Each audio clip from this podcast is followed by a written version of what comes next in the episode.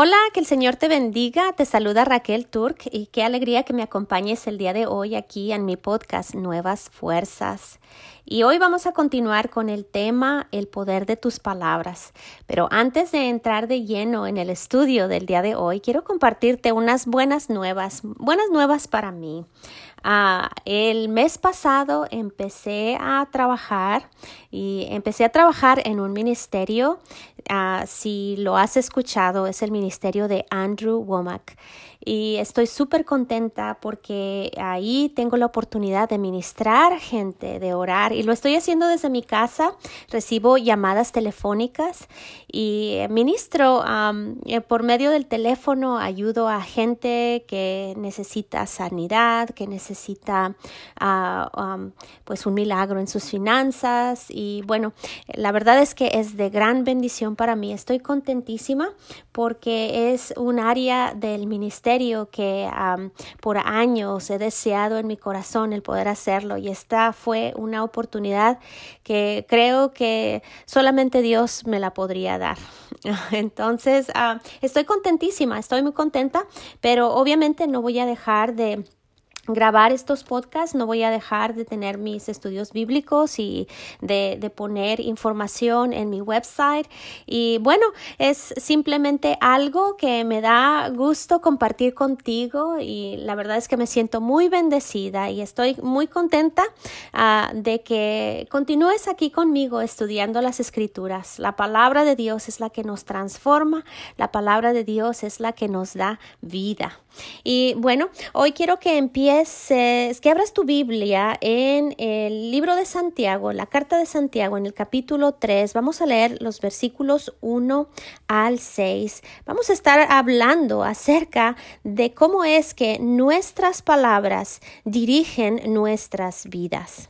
Nuestra lengua es el timón que dirige nuestros cuerpos y ah, hacia dónde vamos en la vida. Vamos a ver esto en las escrituras. Hermanos míos, no os hagáis maestros muchos de vosotros, sabiendo que recibiremos mayor condenación, porque todos ofendemos muchas veces. Si alguno no ofende en palabra, este es varón perfecto, capaz también de refrenar todo el cuerpo. He aquí nosotros ponemos freno en la boca de los caballos para que nos obedezcan, y dirigimos así todo su cuerpo. Mirad también las naves, aunque tan grandes y llevadas de impetuosos vientos, son gobernadas con un muy pequeño timón, por donde el que los gobierna quiere. Así también la lengua es un miembro pequeño, pero se jacta de grandes cosas. He aquí cuán grande bosque enciende un pequeño fuego. Y la lengua es un fuego, un mundo de maldad. La lengua está puesta entre nuestros miembros y contamina todo el cuerpo e inflama la rueda de la creación y ella misma es inflamada por el infierno. ¡Wow! si leemos este versículo con detenimiento, te das cuenta el poder que tiene nuestra lengua y no es no es la lengua, el órgano que se mueve, son las palabras que salen de nuestra boca. ¿Cómo entonces ah, podemos domar esta lengua? Saben, esta fue una gran revelación para mí cuando yo empecé a leer y a estudiar estos versículos por primera vez.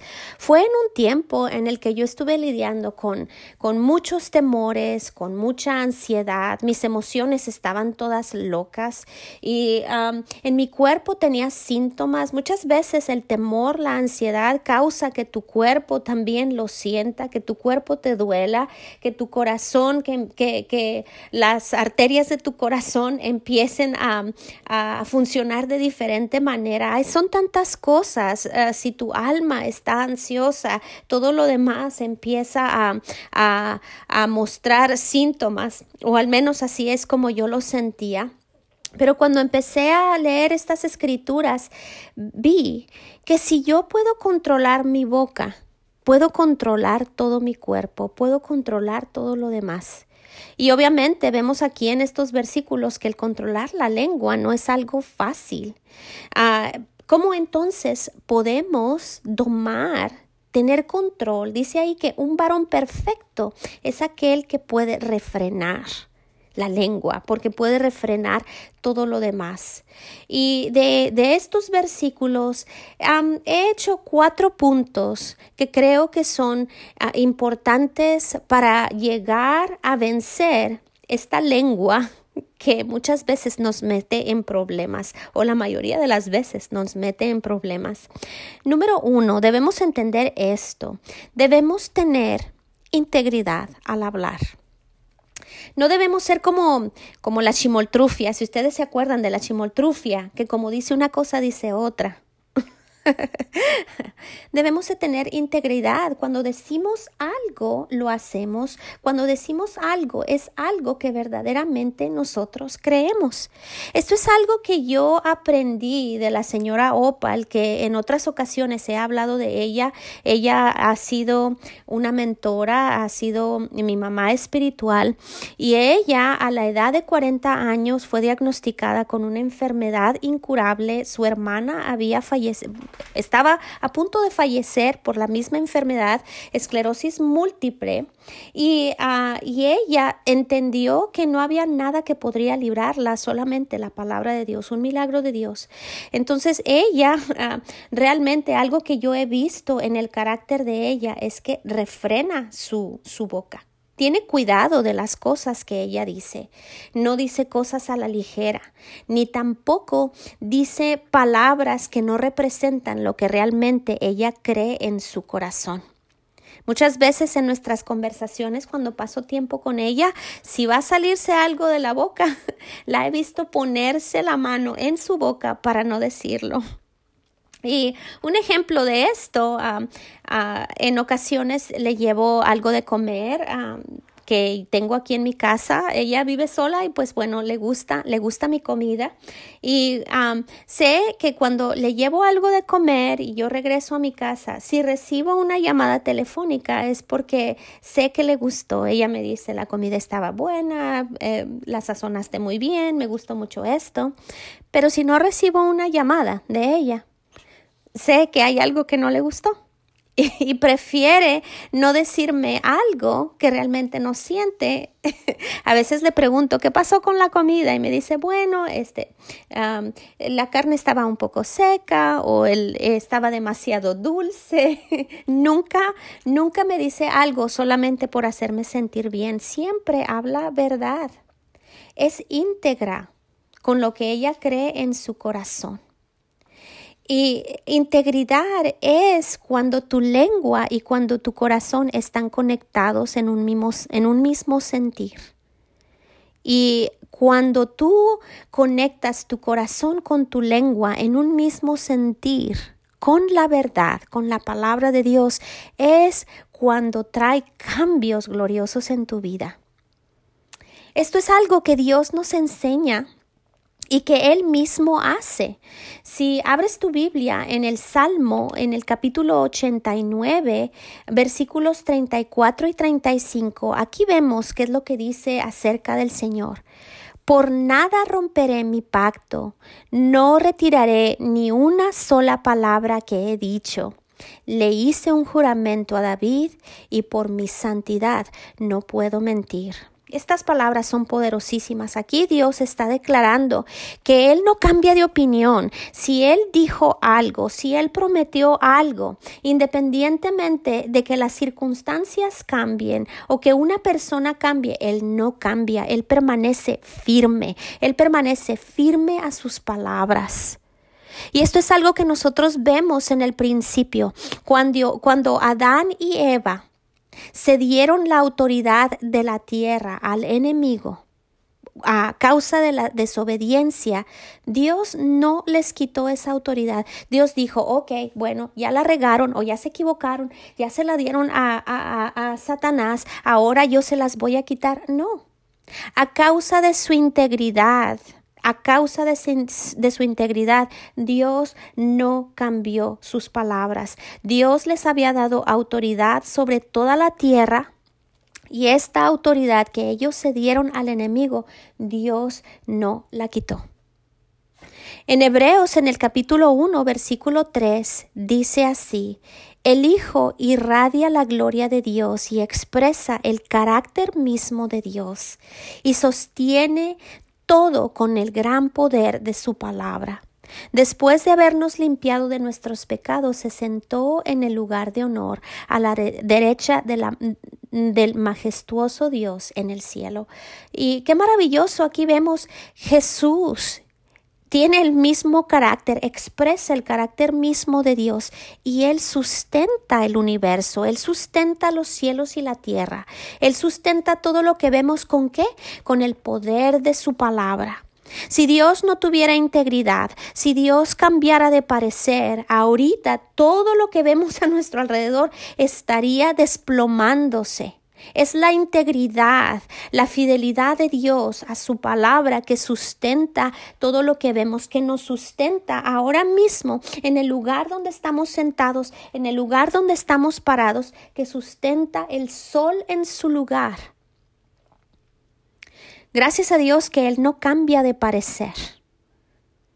Un gran problema que nosotros tenemos en la cultura latina, lo, voy a decir, un problema que, también yo tengo, es que nosotros somos muy buenos para decir, ok, ah, llego a las nueve de la mañana, ahí voy a estar.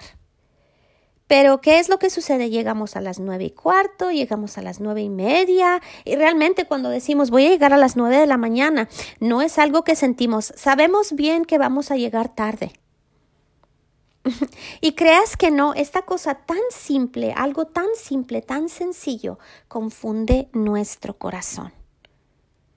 Confunde lo que creemos en el corazón al no conectarlo con nuestra boca. No estamos siendo fieles como Dios es. Número dos, ¿cómo podemos cambiar lo que creemos en el corazón?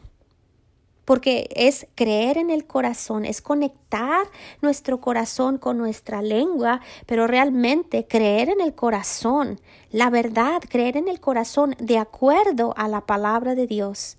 Esto tiene que ver primeramente con cambiar nuestra manera de pensar y pensar de acuerdo a la palabra de Dios. Es reemplazar nuestra manera de pensar ah, que está acostumbrada a pensar en la manera que el mundo piensa y cambiar nuestra manera de pensar que está acostumbrada a ser llevada por lo que nuestros sentidos dictan con la verdad de la palabra de Dios.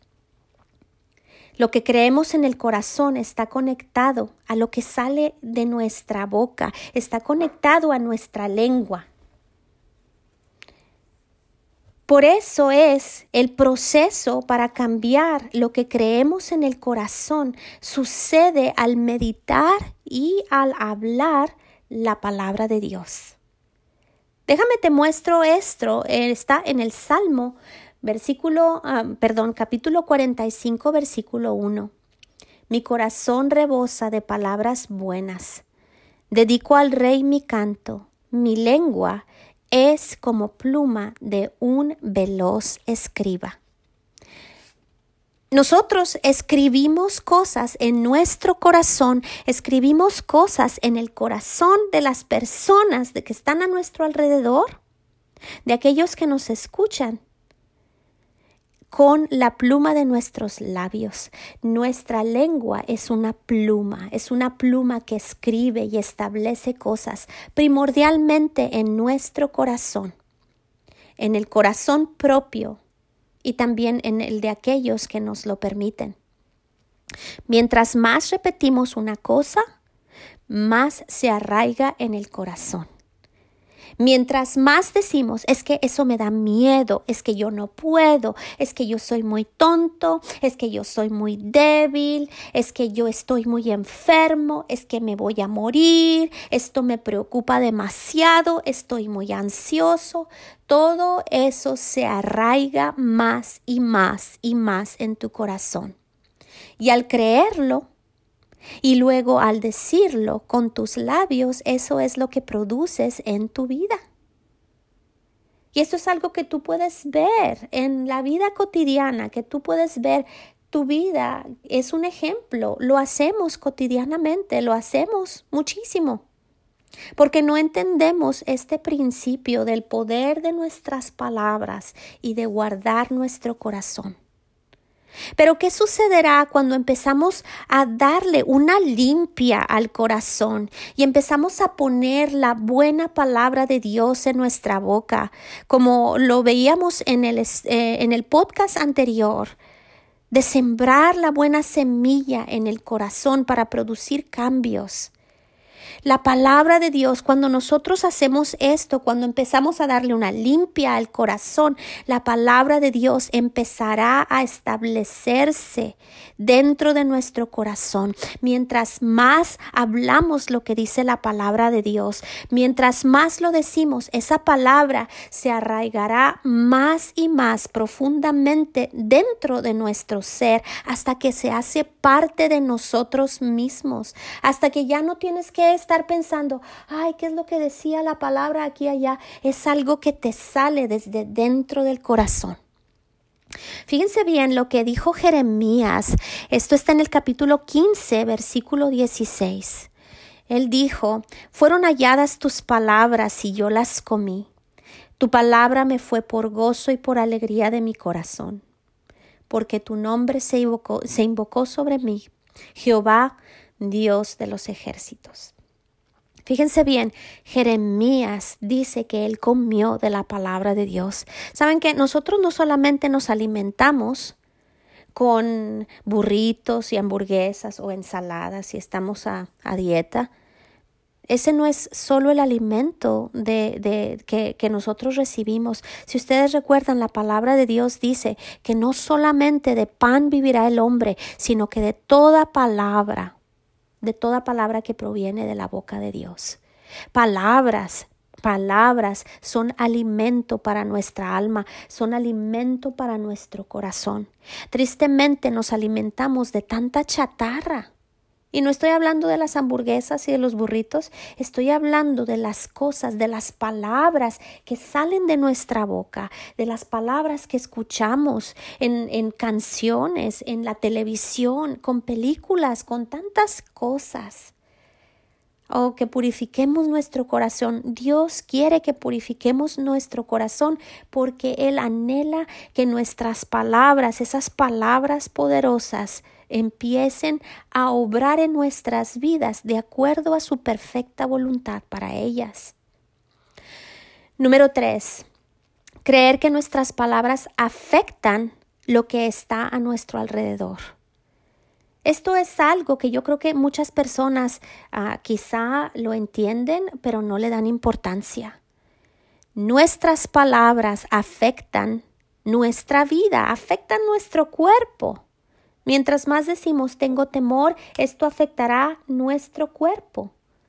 Nuestra, nuestras palabras afectan las cosas a nuestro, a nuestro alrededor. Hemos visto en las escrituras que Dios creó todo con palabras de fe. Todo a nuestro alrededor responde a palabras. Yo recuerdo que mi mamá y mi abuela, ellas, ellas decían que era bueno hablarle a las plantas para que se pusieran bonitas hacerles cariñitos.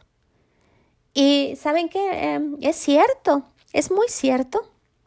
Ah, el año pasado eh, compré unas plantas y las puse en el porche en, en mi casa y por alguna razón eh, la regué, me equivoqué, les puse demasiada agua, le puse demasiada agua a esa planta que la ahogué y esa planta empezó a morirse, se estaba secando, ah, se veía, ah, pues sí, toda, toda, toda, pues seca, churida diría, diría yo, sería, quizás es una palabra de Chihuahua, pero se estaba secando y empecé a hablar vida. Me acordé de lo que dice la palabra de Dios, me acordé de lo que decía mi mamá, de lo que decía mi abuela.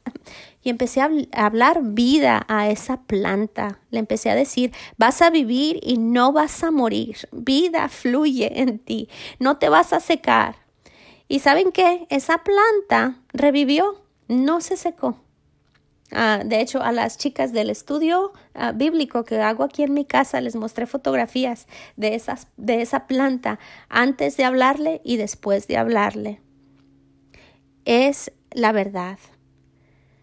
Saben que nuestros corazones, y bueno, quizá aquí me voy a salir un poco por la tangente, pero aún no solamente nuestros corazones, el corazón de nuestros hijos, el corazón de aquellos que, que, Dios nos ha dado autoridad, eh, sobre aquellos que Dios nos ha dado autoridad, eh, son como un lienzo que el Señor nos da. Saben ustedes, cuando los niños son pequeños, creen lo, todo lo que les dices, les, les dices algo y te lo creen. Recuerdan que Jesús dijo que los que entran al reino de los cielos deben de ser como los niños. A esto se refería, los niños tienen un corazón puro y ellos creen absolutamente todo lo que tú les dices. Y es por eso tan importante que ok, me voy a salir un poco de la tangente, pero no, esto es importante, que no permitamos el ataque que ahorita está en contra de los niños, en contra de la juventud, con tantas ideas erróneas, con tanta maldad, con tanta perversidad, tanta destrucción.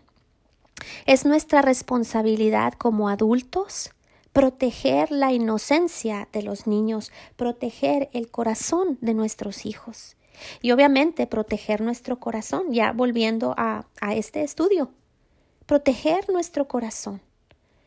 Y bueno, me puedes llamar Grinch o me puedes llamar Scrooge. Yo a mis hijos nunca les conté que Santa Claus era el que les estaba comprando los regalos o que iba a venir por la chimenea. Ni siquiera teníamos chimenea, pero no. Ah, o tampoco les dije que el ratón es que les iba a dar unos cuantos dólares cuando se les caía algún diente. Nunca hice eso. Porque no quería que en su corazón, que su corazón se empezara a confundir o no quería, mi deseo nunca ha sido, ¿verdad?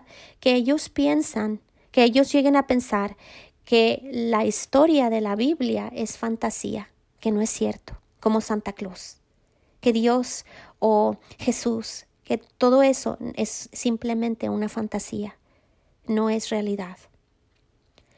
Y es por eso que aún la ciencia te dice que los primeros años de una persona son importantísimos en su desarrollo normal y que influye muchísimo en su edad adulta palabras, ¿saben que Este dicho de que a las palabras se las lleva el viento no es verdad. Las palabras se empiezan a conglomerar en el corazón y empiezan a formar una identidad, empiezan a etiquetar a una persona, empiezan a formar el carácter de una persona. Quizá a ti de pequeño te pusieron sobrenombres o quizá, eh, estoy segura, porque todos, a todos nos ha sucedido. Hemos ah, recibido palabras hirientes, nos han dicho cosas hirientes, cosas duras. Pero al poner la palabra de Dios en el corazón, en nuestro corazón y en nuestra boca, esa es la manera en que Dios sana nuestro corazón. Esa es la manera que el Señor, en, en el que el Señor cambia nuestra identidad de lo que el mundo ha puesto en nuestro corazón a lo que Dios quiere que creamos acerca de nosotros por lo que Jesús hizo en la cruz por cada uno de nosotros. Y aún en cuestiones científicas, la física cuántica, aunque sueno ahorita aquí muy inteligente, pero la física cuántica ah, está empezando a descubrir que todas las cosas responden a vibraciones. Todo lo que está a nuestro alrededor está en constante movimiento, aunque no lo veamos. Un escritorio, las moléculas de ese escritorio están en constante movimiento. Todo está en constante movimiento, aunque no lo podamos percibir. Cuando nosotros hablamos, liberamos energía. Estamos liberando poder que hace que las cosas a nuestro alrededor vibren, que las cosas a nuestro alrededor cambian. Nosotros podemos cambiar el ambiente en nuestro hogar, un ambiente de pesadez, un ambiente de contienda, por un ambiente de amor y de paz con nuestras palabras. Número cuatro, no voy a ahondar mucho en eso, pero número cuatro, las cosas te hablan a ti también. Pensarás, Raquel, estás loca, las cosas no tienen boca, no pueden hablar. Fíjense bien lo que dice en Marcos 11, versículos 13 y 14. Y viendo de lejos una higuera que tenía hojas, fue a ver si tal vez hallaba en ella algo, pero cuando llegó a ella, nada halló sino hojas, pues no era tiempo de higos. Entonces Jesús le dijo a la higuera, Nunca jamás coma nadie fruto de ti, y lo oyeron sus discípulos. Este versículo es en la instancia en la que Jesús vio de lejos una higuera y porque tenía hojas, ah, él pensó que tenía alimento. Y saben que la traducción literal de este versículo dice que Jesús le respondió a la higuera. La higuera estaba hablando mentiras a Jesús. La higuera le dijo, hey, tengo higos, ven y come. Estaba hablando, Jesús le respondió a la higuera, diciendo, nadie coma fruto de ti, jamás. ¿Saben qué? Las cosas a tu alrededor te hablan. Tu cuenta de banco te habla. La cuenta de banco te puede decir, estoy llena, estoy muy feliz, estoy en verde, o te, te va a decir, estoy en rojos, me estoy acabando. Tu cuerpo te habla. Te duele aquí, te duele allá, ¿qué será esto? ¿Qué será lo otro? Te vas a morir. El mundo a tu alrededor te habla, las actitudes de tus hijos te hablan y te dicen, comunican cosas contigo o te comunican cosas a ti. Nosotros vemos ejemplos en los que Jesús habló a cosas, respondió a cosas. Vemos en Lucas 4, 38 y 39, mm, eh, no lo voy a leer, pero esta es la instancia en la que la suegra del apóstol Pedro tenía una fiebre fuerte, estaba en cama.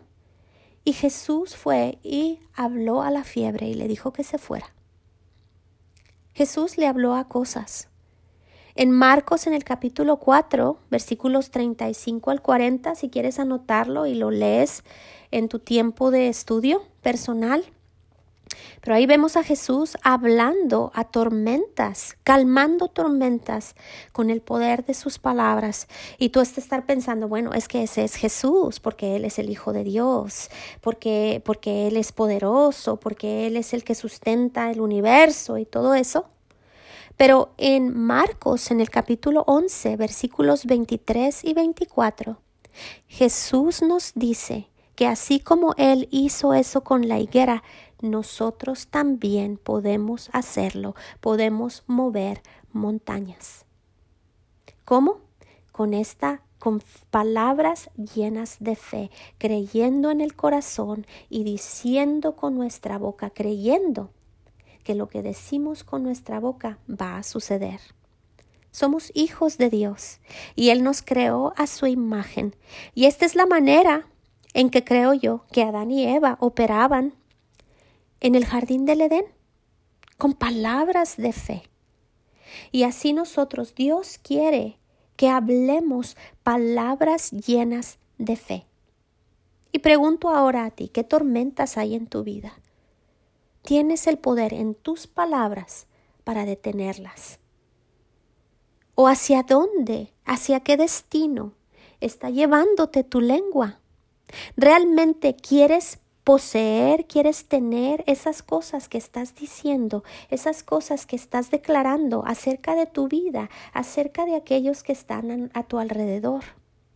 ¿Qué estás pintando en ese en ese lienzo que Dios te dio del corazón de tus hijos? ¿Qué estás pintando en el lienzo de tu corazón? Empieza a usar el poder de tus palabras, primero reconociendo tus palabras son poderosas. Y llega a ese destino que Dios tiene para ti, una tierra prometida llena de sus promesas y de su fidelidad. Amén. Y pues bueno, este es el estudio del día de hoy. Espero que sea de bendición y si lo es, te pido que lo compartas, por favor, comparte mi podcast y ah, comparte mi website también. Estoy segura de que será de bendición ah, para, para, otras personas. ¿Ok? Y pues bueno, eh, nos escuchamos a la próxima y que el Señor te siga bendiciendo.